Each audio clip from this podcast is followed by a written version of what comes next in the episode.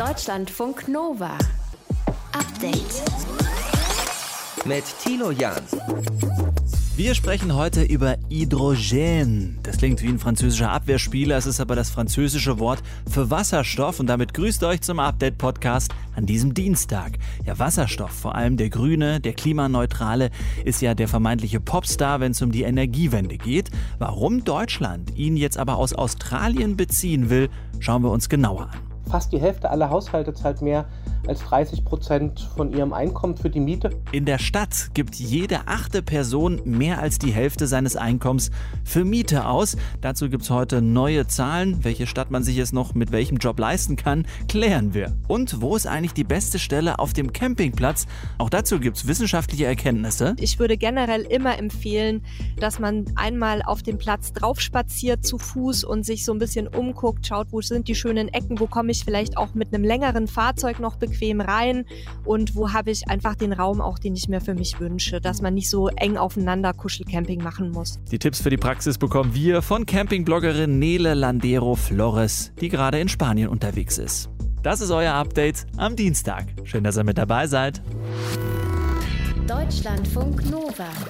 2400 Euro kalt für 70 Quadratmeter. Puh, das habe ich neulich gelesen, diese Wohnungsausschreibung in der Münchner Innenstadt. Die Humboldt-Universität und die gewerkschaftsnahe Hans-Böckler-Stiftung, die haben sich es mal genauer angeschaut, wie viel wir in den Großstädten eigentlich fürs Wohnen ausgeben.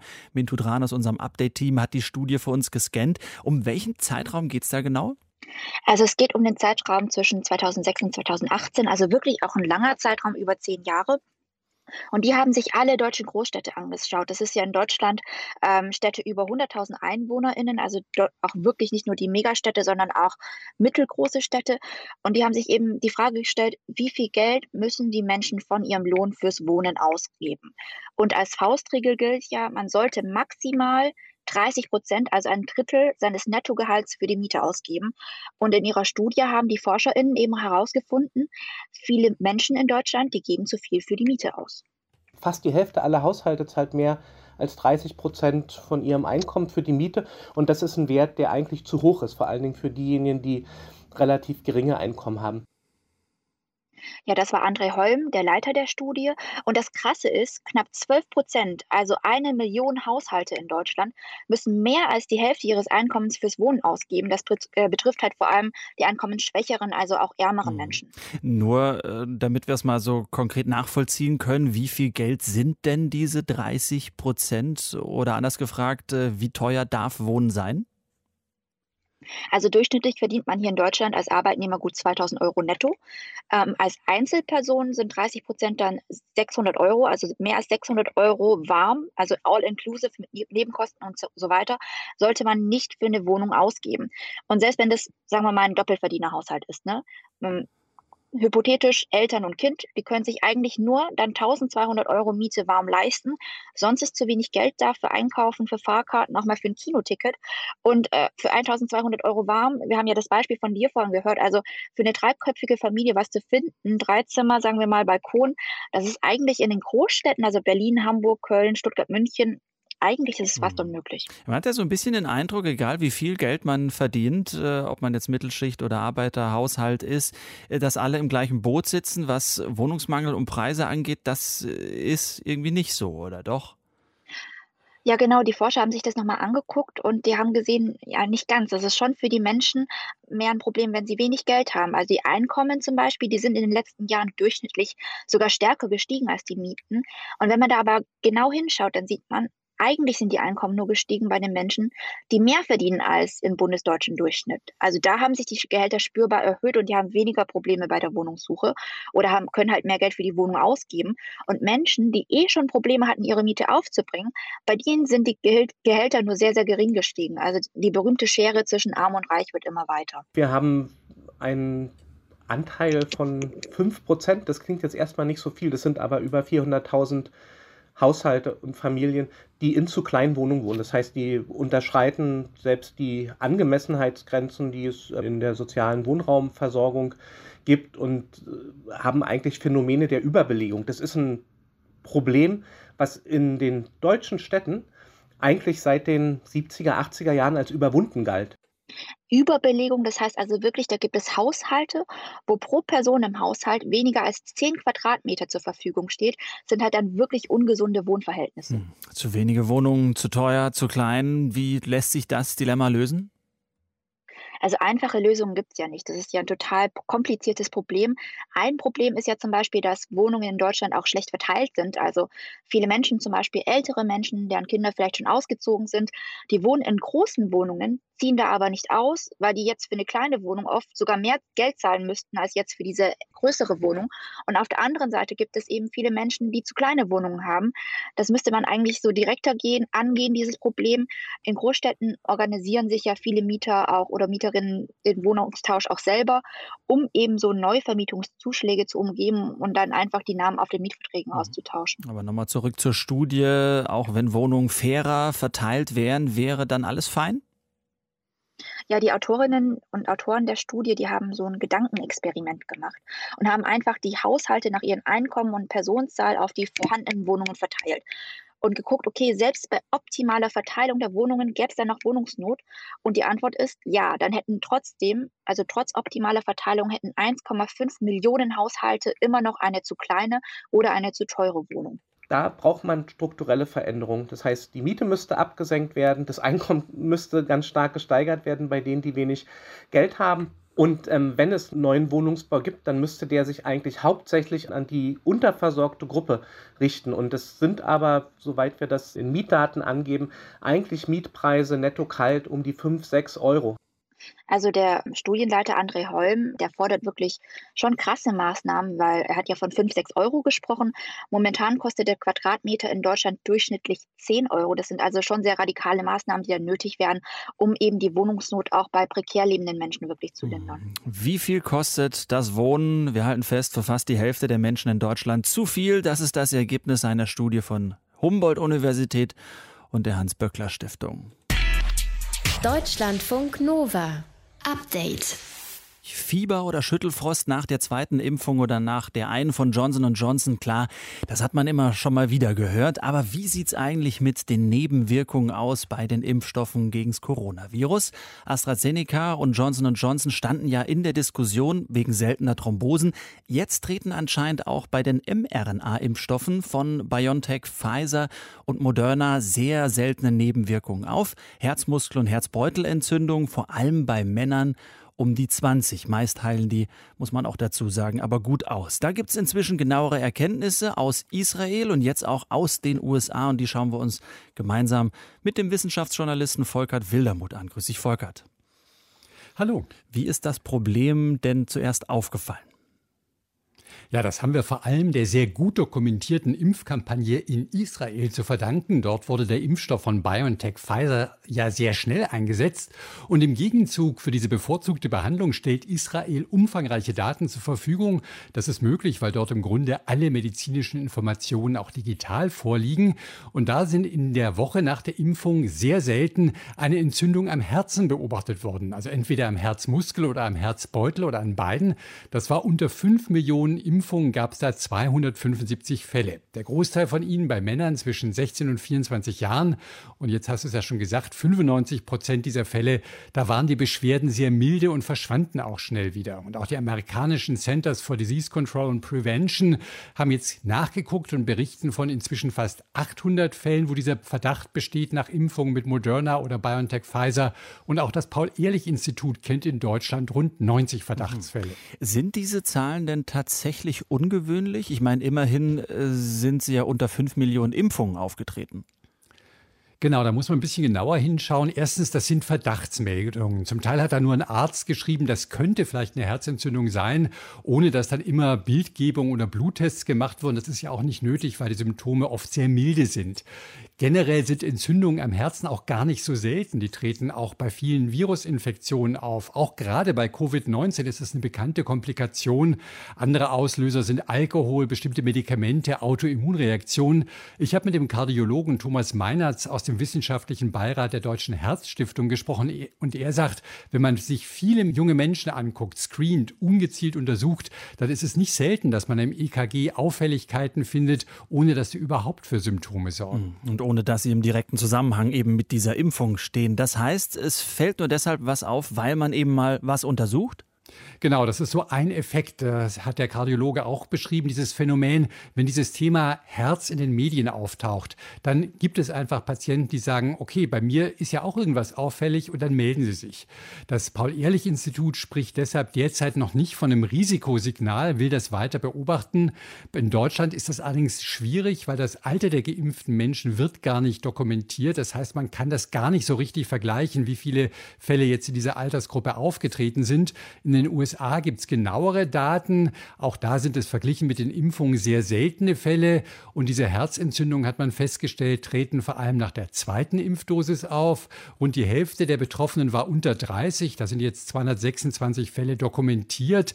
Typischerweise wären in den USA in dieser Altersgruppe etwa 100 Fälle zu erwarten. Also die Impfung verdoppelt diese Häufigkeit der Herzentzündungen.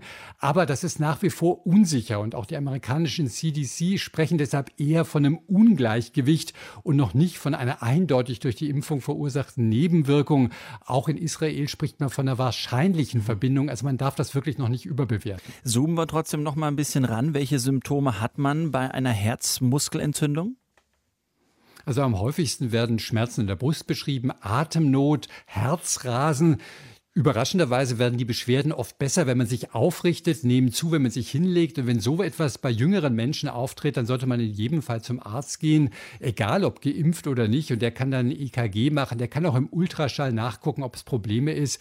Wichtig ist, in allermeisten Fällen verschwinden die Symptome von selbst, wenn man sich richtig schont. Also nochmal zusammengefasst, Volkert, wie schätzt du das Problem insgesamt ein?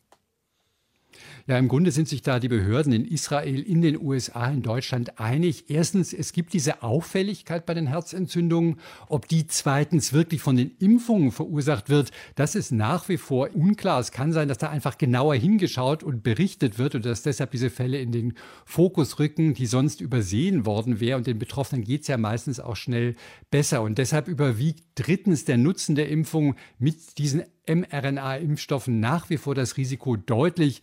Deshalb werden sie in den USA und in Israel nach wie vor empfohlen für alle über 12, in Deutschland über für alle ab 18 Jahren generell empfohlen. Wie gesagt, auch die Corona-Infektion selbst kann solche Herzentzündungen auslösen. Die heilen in den meisten Fällen einfach aus. Also ja, in der Woche nach den Impfungen mit BioNTech, Pfizer und Moderna auf solche Symptome achten, im Zweifelsfall ärztlichen Rat suchen, aber nicht aus Sorge den Impftermin absagen, denn es handelt sich hier wirklich um sehr, sehr seltene Fälle, die zudem meist ohne Probleme abheilen. Die Einschätzung des Wissenschaftsjournalisten Volkert Wildermuth. Lieben Dank. Deutschlandfunk Nova. Update.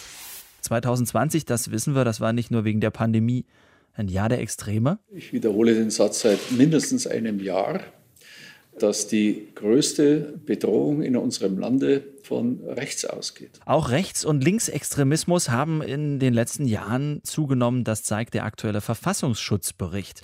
Innenminister Horst Seehofer hat ihn heute vorgestellt. Die größte Bedrohung für die freiheitlich-demokratische Grundordnung in Deutschland sind demnach Rechtsextremismus und Antisemitismus. Sprechen wir drüber mit Michael Göttschenberg, Experte für Terrorismus und innere Sicherheit in der ARD. Michael, was steht im Verfassungsschutzbericht genau zum Thema Rechtsextremismus drin? Ja, im Endeffekt äh, stellt man fest, dass das Problem äh, weiterhin zugenommen hat. Der Verfassungsschutz rechnet mittlerweile 33.300 Personen dem rechtsextremistischen Spektrum zu. 13.300 davon gelten als gewaltorientiert. Und wenn man sich die Gewalttaten anschaut, dann stellt man fest, 2020 gab es ein Plus von 10 Prozent. Der Tiefpunkt sicherlich war im Februar 2020 mit dem Anschlag in Hanau und neun Todesopfern, sodass man hier sehr schnell merkte, wie groß dieses Problem ist und welche Dimension es hat. Wie kommen die Behörden denn auf diese Zahlen? Wenn du sagst, 33.000 Menschen rechtsextrem, 13.000 davon gewaltorientiert, wie wird das gezählt erhoben? Ja, im Endeffekt schaut sich der Verfassungsschutz die rechtsextremistischen Organisationen an, er schaut sich an, welche Vereinigungen es gibt und äh, dann wird mehr oder weniger auch hochgerechnet, mit wie vielen Personen insgesamt äh, man es zu tun hat. Aber man beobachtet diese Szene ja schon seit, seit langem und kann diese Zahlen dann immer wieder fortschreiben. Aber es gibt ja natürlich eine gewisse Unschärfe, das ist völlig klar, weil nicht jeder einzelne Rechtsextremist gezählt wird. 2020 war wirklich ein besonderes Jahr, auch für alle uns in der Pandemie, auch für den Verfassungsschutz. Inwieweit hat sich denn das, also das Pandemiegeschehen, auf den Extremismus ausgewirkt? Das hat sich durchaus ausgewirkt. Im Endeffekt muss man sagen, dass die Pandemie ähm, den Extremismus an den gesellschaftlichen Rändern noch äh, befördert hat. Zum Teil haben wir es hier mit Wechselwirkungen zu tun. Wir stellen aber nicht nur fest, dass es mehr Rechtsextremisten gibt, die also auch vor allem die Corona-Protestbewegung versucht haben, für sich zu nutzen, um auch anschlussfähig zu sein für Menschen in der sogenannten Mitte der Gesellschaft. Ähm, dasselbe gilt für sogenannte Reichsbürger und Selbstverwalter, die natürlich in besonderem Maße getriggert wurden durch die Corona-Schutzmaßnahmen der Regierung. Für diese Menschen existiert die Bundesrepublik Deutschland ja gar nicht. Ähm, sie meinen, sie könnten irgendwie ihren eigenen Staat machen und ihre eigenen Regeln aufstellen. Und sobald Freiheitsrechte noch mal mehr beschränkt werden, führt das dazu, dass es eben auch in diesem Bereich noch eine Zunahme gibt, die ähm, auch äh, tatsächlich 2020 zu verzeichnen war. Das ist schon eine Hausnummer. Der Verfassungsschutzbericht, der beschäftigt sich ja nun mal auch mit dem Bereich Linksextremismus. Wie sind da die aktuellen Erkenntnisse und Entwicklungen? Ja, auch hier stellt man fest, dass äh, die Zahlen steigen. Ähm, Linksextremisten zählt der Verfassungsschutz mittlerweile 34.300. Davon gelten 9.600 als äh, gewaltorientiert. Was allerdings deutlich zu Buche schlägt, ist die Zunahme an linksextremistischen Gewalttaten. Da werden plus 34 Prozent verzeichnet im Laufe des Jahres 2020. Das ist ein deutliches Plus und es macht eben auch deutlich, wie die Gewalt am ähm, rechten, am linken Rand sich zunehmend gegenseitig raufschaukelt. Einschätzung von Michael Göttschenberg, dem Experten für Terrorismus und innere Sicherheit in der ARD. Die Zahl der Menschen mit rechtsextremen Einstellungen, die ist in Deutschland im vergangenen Jahr erneut angestiegen. Das geht heute aus dem Verfassungsschutzbericht für 2020 hervor. Deutschlandfunk Nova. Update. Bis 2045 klimaneutral werden, weniger Treibhausgase ausstoßen. Ja, schön und gut, die Ziele sind da. Aber einige PolitikerInnen sagen, ohne ihn bekommen wir das nicht hin. Denn wir wollen Deutschland klimaneutral machen. Und grüner Wasserstoff spielt dabei eine zentrale Rolle. Als sauberer, flexibler und demnächst dann auch bezahlbarer Energieträger. Wir produzieren ihn aus Wind- und Solarstrom ohne Kohlendioxidemissionen. Und er lässt sich dann flexibel einsetzen, in der Industrie oder auch in der Brennstoffzelle im Keller. Aber auch Züge, Flugzeuge, LKWs und Autos können damit angetrieben werden. Anja Karliczek, Bundesforschungsministerin, vor einem Jahr im Juni hat sie die nationale Wasserstoffstrategie vorgestellt. Am Sonntag hat die Bundesregierung jetzt ein Wasserstoffabkommen mit Australien unterzeichnet. Aber was kann der grüne Wasserstoff wirklich? Sprechen wir drüber mit Dr. Kirsten Westphal, Expertin für internationale Energiebeziehungen bei der Stiftung Wissenschaft und Politik und Mitglied im Nationalen Wasserstoffrat. Frau Westphal Westphal. Wie kann der grüne Wasserstoff bei der Energiewende ganz konkret helfen? Der grüne Wasserstoff ist eigentlich die Säule, die uns noch fehlt nach Energieeffizienz und Elektrifizierung, die natürlich viele Sektoren umfassen soll. Grüner Wasserstoff ist wichtig vor allen Dingen, um die Industrie zu dekarbonisieren, also Bereiche, wo wir hohe Prozesswärme brauchen. Bei der Stahl, bei der Aluminiumerzeugung, beim Zement aber eben auch in der Schifffahrt zum Beispiel oder in der Luftfahrtindustrie und auch beim großen Frachtverkehr. Mhm. Wie kann denn ein Produkt, das selbst noch hergestellt werden muss, dann klimafreundlicher sein? Naja, grüner Wasserstoff gilt als klimaneutral, weil es durch erneuerbare Energien, also Solar und Wind, hergestellt wird. Und insofern, ja, gilt mhm. das erstmal als klimaneutral. Sie sprechen natürlich an, es ist ähm, nicht effizient ist, ist teuer, auch eben weil die Technologie noch nicht industriell gefertigt wird. Wie sieht es mit der Menge aus, die man dann benötigt, wenn man sagt, ja, man möchte mit Hilfe von Wasserstoff zum Beispiel klimaneutral Stahl produzieren? Das sind enorme Mengen, die wir brauchen. Das hängt natürlich genau davon ab, in welchen Bereichen wir dann Wasserstoff tatsächlich einsetzen werden. Ziemlich klar ist in der deutschen Debatte, dass wir das nicht in Deutschland allein herstellen werden. Wir werden also Importeur auch beim Wasserstoff bleiben. Und ist er dann eigentlich noch klimaneutral, wenn man ihn äh, importieren muss von woanders auf dieser Welt? Naja, das wird dann immer schwerer, weil man natürlich gucken muss, wie, wie werden die Tankschiffe betrieben. Und natürlich ist vor allen Dingen auch der Transport erstmal ein enormer Kostenfaktor. Was steckt denn jetzt konkret hinter diesem Wasserstoffabkommen mit Australien? Naja, die Partnerschaft mit Australien ist ein Element, das, das durchaus spannend ist, weil natürlich Australien potenziell ein großer Exporteur auch von Wasserstoff werden wird. Es ist natürlich auch ein wichtiger Akteur, um in der längeren Frist einen, einen globalen Wasserstoffmarkt auf die Schiene zu setzen. Für Australien ist Deutschland unheimlich spannend, um nicht eben von China zum Beispiel stärker abhängig zu werden. Also da spielen wirklich auch geopolitische Faktoren rein. Ihre Frage ist aber richtig gestellt. Aus meiner Sicht sollten wir noch mal viel, viel stärker nach Europa selber gucken und auch überlegen, wie wir da die Wertschöpfungsketten für Wasserstoff vertiefen können, weil eben Wasserstoff nicht nur einfach, ich sage jetzt mal Öl und Gasimport substituiert, sondern weil es um viel mehr geht. Es geht wirklich um Industriefragen, um Technologiefragen und eben den Aufbau der damit verbundenen Wertschöpfungsketten. Ja. Und deswegen würde ich wirklich nochmal sagen, wir müssen nach Europa gucken mit dem Green Deal, mit dem Next Generation EU Recovery Programm sind da eigentlich die Weichen gestellt und es ist auch wichtig, in, in Europa die Wertschöpfung zu halten.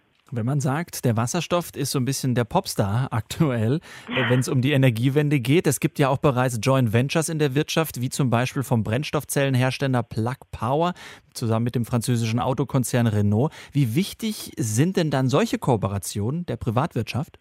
Ganz wichtig. Also ich glaube, das, das ist der Knackpunkt.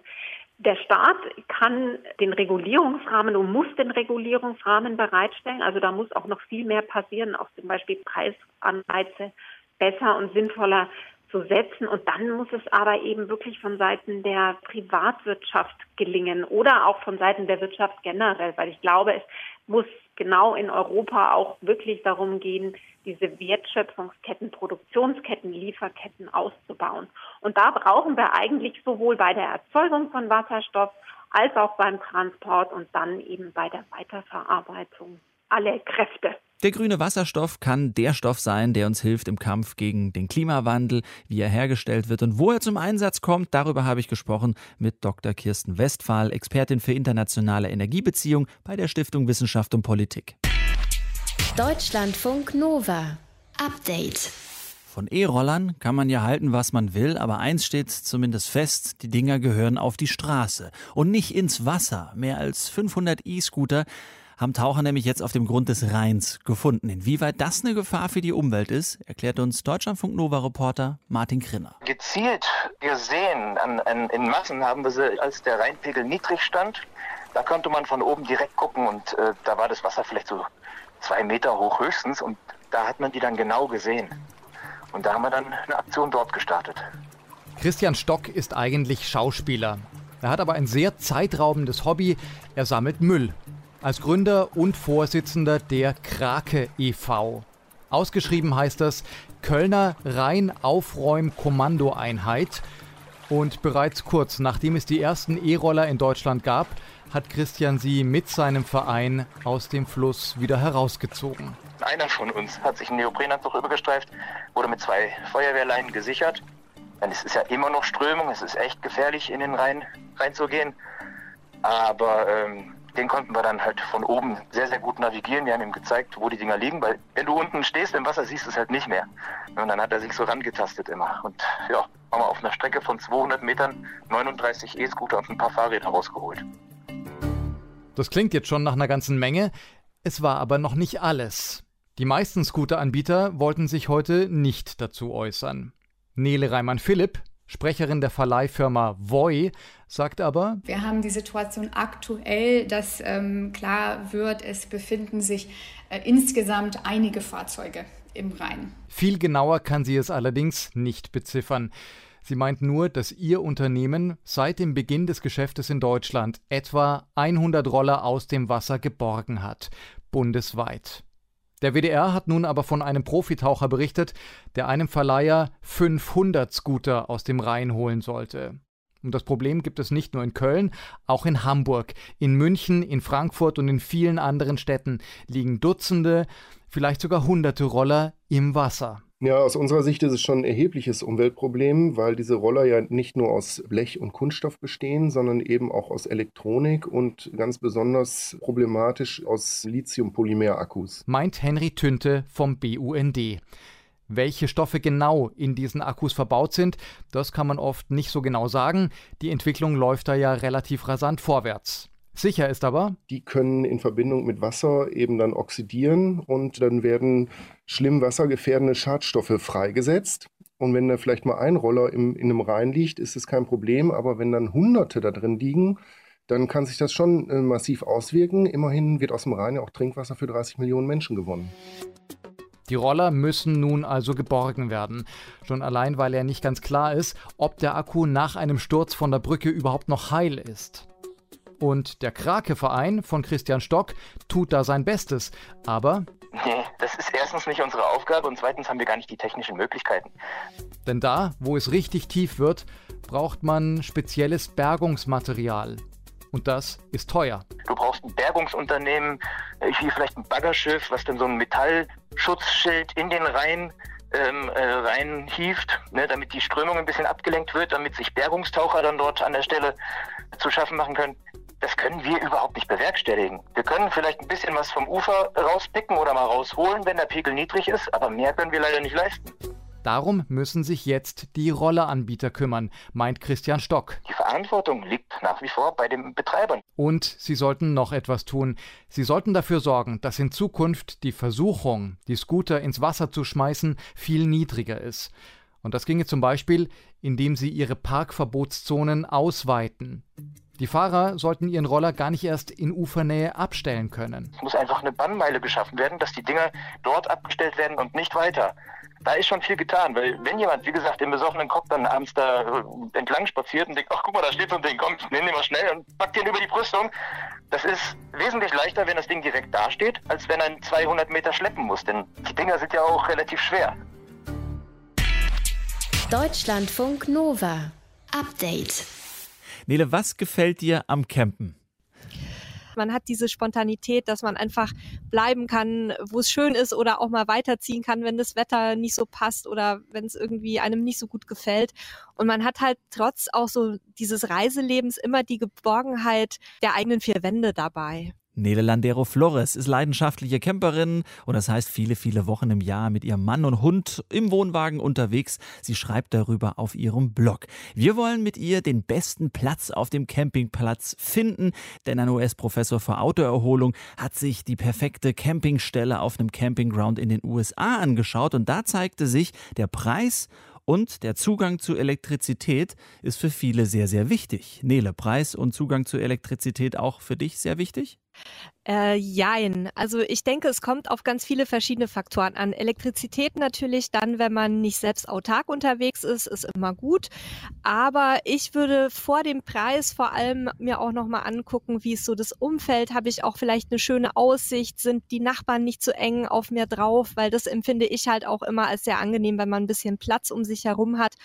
Und wenn man so wie wir jetzt zum Beispiel gerade im Süden unterwegs ist, dann ist es natürlich auch ganz praktisch, wenn man irgendwie schattenspendende Bäume über sich hat und äh, ja, einfach auch so tagsüber Sonne und ähm, vielleicht so bis in die Abendstunden rein. Also auch die Ausrichtung kann mhm. eine Rolle spielen.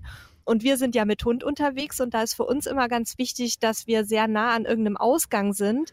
Denn ähm, damit der Hund nicht sein Geschäft auf dem Platz verrichtet, weil es sonst Ärger geben kann, ist es ganz gut, wenn man schnell da durch irgendein Türchen spazieren mhm. kann. Am schlimmsten sind ja eigentlich immer die Plätze ganz nah am Waschhaus, oder? Ja, das kann ich bestätigen. Also wir halten da immer so ein bisschen Abstand. Wenn ich jetzt natürlich mit Zelt auf Reisen bin, dann möchte ich vielleicht die Sanitäranlagen ein bisschen näher dran haben, weil man ja vielleicht auch mal nachts raus raus muss.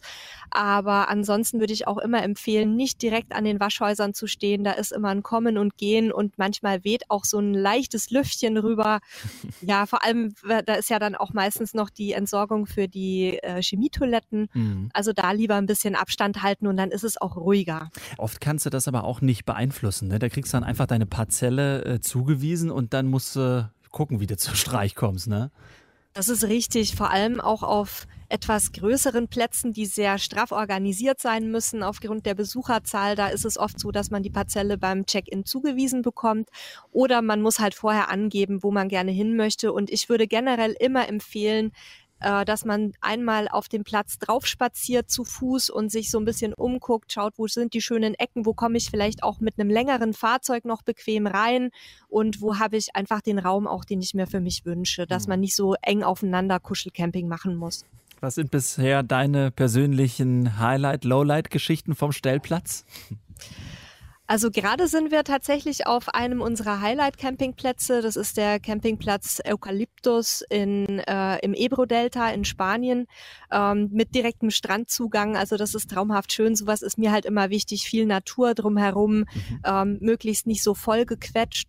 Und ja, ansonsten hatten wir auch schon Plätze, wo halt sehr viel Party war, wo wir teilweise dann gar nicht mehr aus der Parzelle weder mit dem Fahrrad noch mit dem Auto rauskamen, weil alles zugeparkt war und auch wenig Rücksicht genommen wurde. Ähm, das sind dann natürlich die Erlebnisse, die man jetzt, wenn man Ruhe sucht, weniger schön findet. Wenn ich jetzt natürlich auf Party aus bin, kann ich sowas auch ganz toll finden. Das kommt immer ganz stark auf die Bedürfnisse der einzelnen Menschen an. Nele Landero Flores, leidenschaftliche Camperin über den perfekten Platz auf dem Campingplatz. Deutschlandfunk Nova. Update. Montag bis Freitag, immer zwischen 18 und 20 Uhr. Mehr auf deutschlandfunknova.de.